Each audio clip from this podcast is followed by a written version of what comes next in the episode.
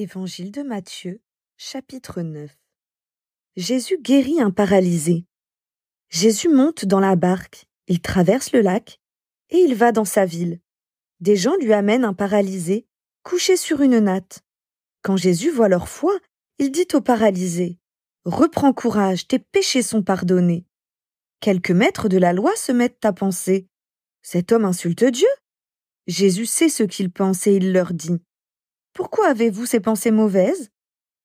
Qu'est-ce qui est plus facile? Dire tes péchés sont pardonnés ou dire lève-toi et marche? Eh bien, vous devez le savoir, le Fils de l'homme a le pouvoir de pardonner les péchés sur la terre. Alors Jésus dit au paralysé Lève-toi, prends ta natte et rentre chez toi. L'homme se lève et il rentre chez lui. Quand les foules voient cela, elles ont peur. Elles disent Gloire à Dieu, il a donné un très grand pouvoir aux hommes. Jésus appelle Matthieu à le suivre. Jésus s'en va. En passant, il voit un homme appelé Matthieu, assis au bureau des impôts. Jésus lui dit Suis-moi. Matthieu se lève et il suit Jésus. Ensuite, Jésus prend un repas dans la maison de Matthieu. Beaucoup d'employés des impôts et de pêcheurs viennent manger avec Jésus et ses disciples. En voyant cela, les pharisiens disent aux disciples de Jésus votre maître mange avec les employés des impôts et avec les pêcheurs. Pourquoi donc? Jésus les a entendus et il dit Les gens en bonne santé n'ont pas besoin de médecins, ce sont les malades qui en ont besoin. Allez donc apprendre le sens de cette phrase des livres saints. Je désire l'amour et non les sacrifices d'animaux.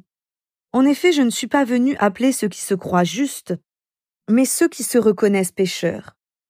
Jésus parle du jeûne. Alors les disciples de Jean-Baptiste s'approchent de Jésus et lui disent Les pharisiens et nous-mêmes, nous jeûnons souvent, mais tes disciples à toi ne jeûnent pas. Pourquoi donc? Jésus leur dit Est-ce que les invités à un mariage peuvent être tristes quand le mari est avec eux? Mais le moment va venir où on leur enlèvera le marié. Alors ils jeûneront. Personne ne met un morceau de tissu neuf sur un vieux vêtement, sinon le morceau neuf arrache une partie du vieux vêtement et le trou dans le vieux vêtement est encore plus grand. Personne ne met du vin nouveau dans de vieilles outres, sinon les outres éclatent, le vin coule par terre et les outres sont abîmées. Mais on met du vin nouveau dans des outres neuves. Ainsi, le vin et les outres se conservent bien. Jésus guérit une femme et rend la vie à une petite fille. Pendant que Jésus leur dit cela, un notable arrive. Il se met à genoux devant Jésus et lui dit Ma fille vient de mourir, mais va poser ta main sur sa tête, et elle vivra. Jésus se lève et suit le notable. Les disciples de Jésus viennent aussi. Il y a là une femme qui est malade. Elle perd du sang depuis douze ans. Elle s'approche de Jésus par derrière, et elle touche le bord de son vêtement. En effet, elle se dit, Si seulement je touche son vêtement, je serai guérie. Jésus se retourne.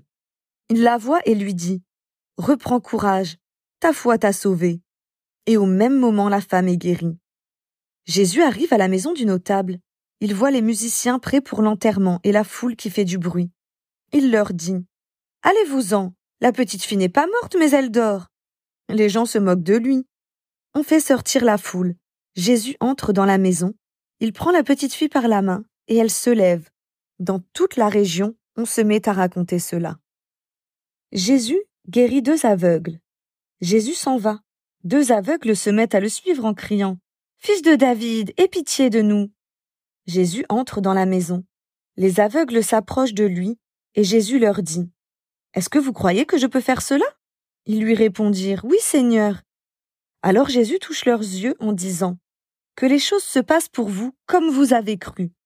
Leurs yeux sont guéris. Jésus leur parle sévèrement en disant Attention, personne ne doit le savoir, mais quand les aveugles sont sortis, ils parlent de Jésus dans toute la région. Jésus guérit un homme muet. Au moment où les aveugles sortent, on amène à Jésus un homme qui est muet, à cause d'un mauvais esprit. Jésus chasse l'esprit mauvais, et le muet se met à parler. Les foules sont très étonnées, et elles disent On n'a jamais vu cela en Israël.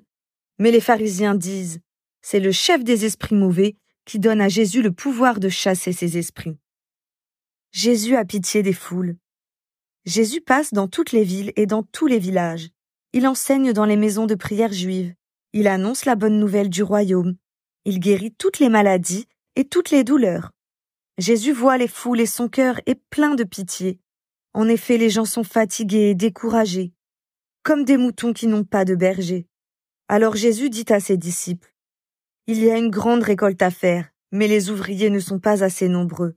Demandez donc au propriétaire de la récolte d'envoyer encore des ouvriers pour faire sa récolte.